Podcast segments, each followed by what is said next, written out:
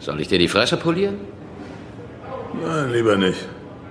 Ahoi, liebe Kreativskeptiker, mein Name ist Geb und ich heiße euch herzlich willkommen zur Geschichte von... Äh... Ahoi, liebe Kreativskeptiker, mein Name ist Geb und ich heiße euch herzlich willkommen zur Geschichte von Escape Plan. In den Kommentaren von YouTube gibt es ein Quiz. Ich bin schon gespannt, wie viele Sprüche ihr von Schwarzenegger und Stallone den Filmen zuordnen könnt. Los geht's. Ich äh, lasse das jetzt einfach so.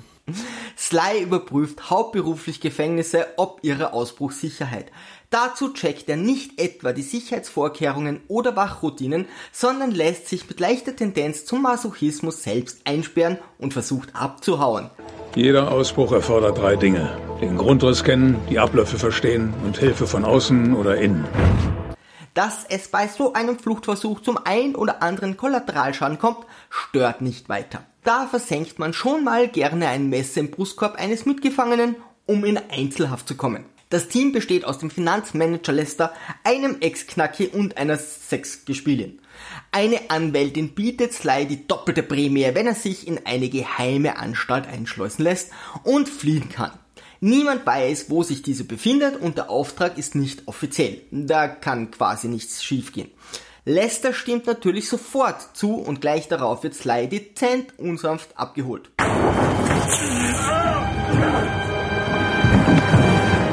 Während er halb betäubt transportiert wird, sieht er, wie ein Mann von einer Wache angestochen und dann freigelassen wird. Einziger Wermutstropfen, sie befinden sich in einem Helikopter hoch oben in der Luft. Sly erwacht im Gefängnis und wird zum Direktor gebracht. Ohne auch nur zu versuchen, seinen Auftrag zu erledigen, aktiviert er seinen Evakuierungscode. Warten Sie! Mein Evakuierungscode lautet 310275. Das bedeutet, Sie geben mir eine Nummer und Sie flattern hier raus. Nur weil ein Häftling abgestochen und in die freie Natur entlassen wurde, bei diesem Beruf darf man eben nicht zimperlich sein. Nachdem Sly nun noch erfährt, dass sein Evakuierungscode gar nicht existiert, kommen ihm doch berechtigte Zweifel an diesem Auftrag. Langsam erkennt er, dass er verraten wurde. Und so beginnt sein gemütlicher Gefängnisalltag unter einem Codenamen, auf den der Mithäftling Arnie sofort reagiert. Wartet. Er will den lieben Neuzugang nicht nur kennenlernen, sondern bietet sich ihm sogar an. Rottmeier. Emil Rottmeier. Mir ist jetzt wirklich nicht danach, Hände zu schütteln. Da könnte man ja fast skeptisch werden. Und es kommt, wie es kommen muss. Nach ein paar coolen Sprüchen versuchen Arne und Sly gemeinsam auszubrechen.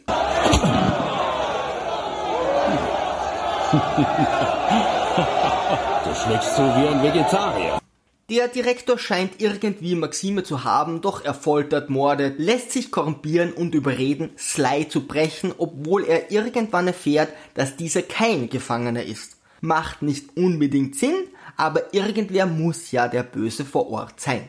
Somit könnte man unseren Direktor vorsichtig als dezent unangenehmen Zeitgenossen bezeichnen. Auf alle Fälle versucht er aus Arnie schon seit längerer Zeit den Aufenthaltsort von Mannheim herauszufinden, der das gesamte Banksystem lahmlegen möchte. Irgendwie involviert sich schließlich noch Lester in das gesamte Konglomerat, mimt den Hauptschurken, was ebenfalls wenig Sinn macht und hält das Team zurück. Als Sly erkennt, dass sie sich auf einem Schiff befinden, muss er mit Arnie zu ausgefallenen Methoden greifen. Sie versorgen den Direktor alternierend mit falschen Informationen, Sly baut einen Sextanten, erfährt ihre Position und nutzt schließlich den Arzt, Sie sind Arzt. Haben einen Eid geleistet. Der sich durch seinen hypokratischen Eid verpflichtet fühlt, eine Nachricht nach draußen zu übermitteln. Dann beginnt der Ausbruch.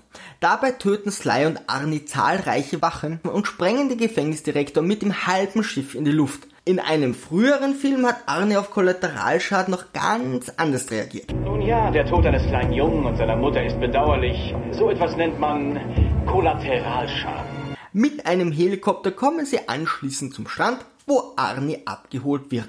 Aus dem Auto steigt die Anwältin, welche seine Tochter ist. Der Plan war ganz simpel. Arnie ist Mannheim.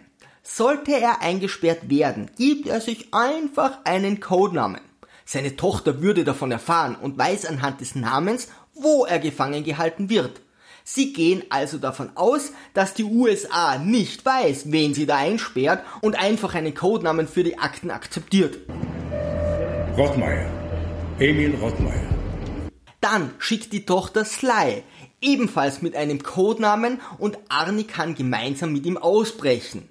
Soeben hat unser Held also erfahren, dass er wegen Arnie gefoltert wurde, seine Freiheit und sein Leben aufs Spiel setzen musste und einem Kriminellen zur Flucht verholfen hat.